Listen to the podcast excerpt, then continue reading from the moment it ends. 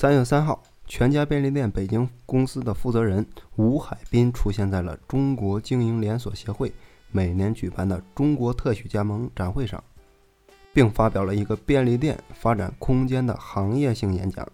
这意味着，二零一四年进入北京市场的全家便利店要放开加盟了。吴海滨也向业内的新闻证实，全家便利店今年将正式放开加盟。在北京地区将快速的发展。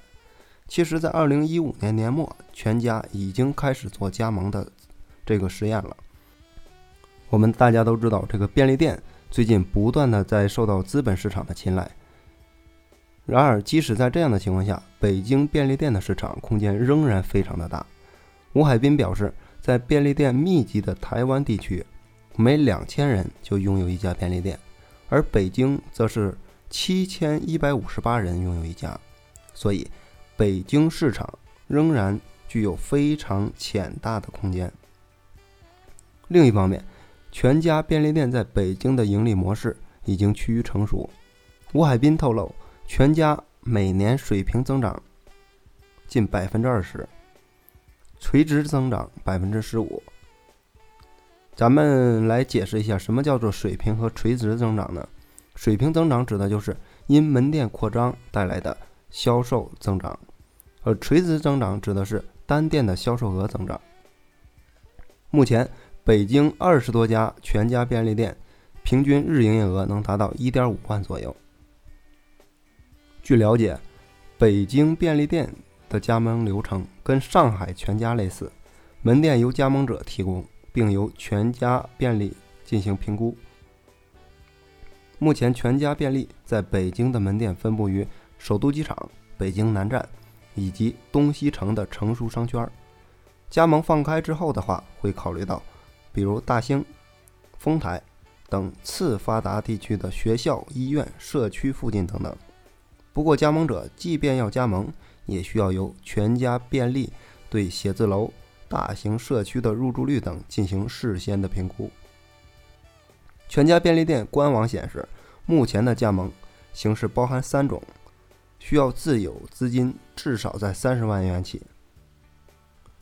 而就在去年的十一月，罗森便利在北京也开始了这种招盟合作伙伴的形式进行加盟，加盟者需要自有资金最低是三十万。罗而罗森目前在北京拥有四十八家门店左右，而。零售店的巨头 Seven Eleven 目前也有两种加盟方式，要求自有资金最低不能少于三十五万。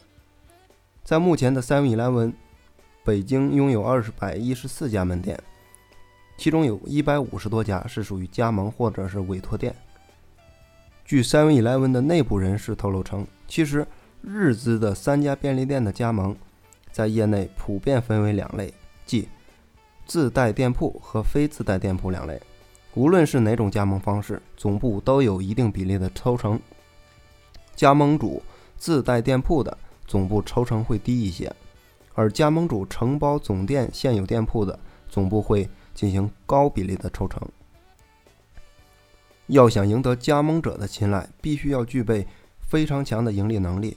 而吴海滨表示道：“整个中国的市场上，能够盈利的便利店品牌只有一个半。”其中有一个是全家，而另外半个就是罗森。据公开报道显示，上海全家便利店在2014年已经扭亏为盈。不过，这是基于一千多家门店的规模效应。而北京的 Seven Eleven 的内部人士表示，其实 Seven Eleven 的单店日均早已突破两万元，这几年也是一直处于盈利的状态。也正因为如此，才吸引到了加盟者。咱们大家都知道，其实这个便利店啊，早已不是什么新鲜的话题。在九十年代中期的时候，以这个 Seven Eleven 为首，由美国流转到日本，最终由铃木敏文将其发展壮大。现在在日本，Seven Eleven 便利店几乎你能随处可见。但是为什么直到最近才在国内开始被资本被？大众所关注呢？说到这儿，就得分析分析咱们国内的零售业态了。在之前，其实国内一直是以这种大的商超为主，然后以这种个体的小的小卖铺或者是小超市为辅的这么一个业态。而随着电商的不断发展，随着京东的这个配送效率不断的提高之后，大的卖场、大的超市开始不断的受到冲击和挑战，生意越来越不好做了。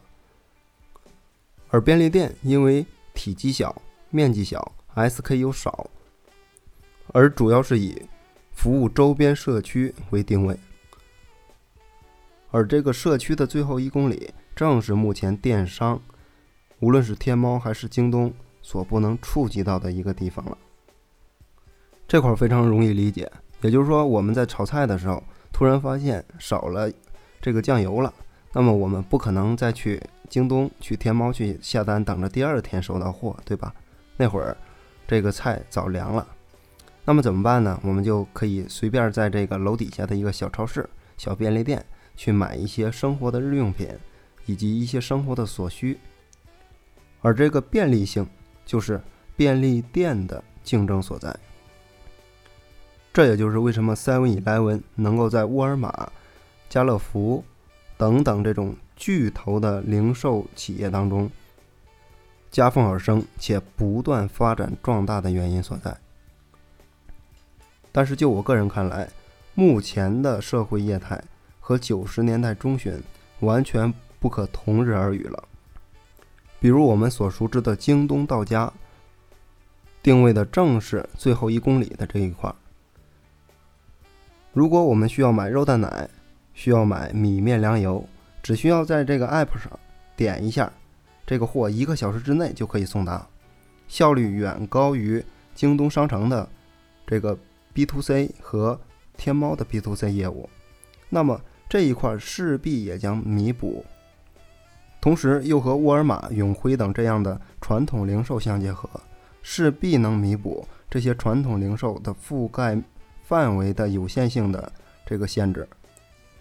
那么以便利为主要竞争力的便利店的竞争优势也将会逐渐的下降。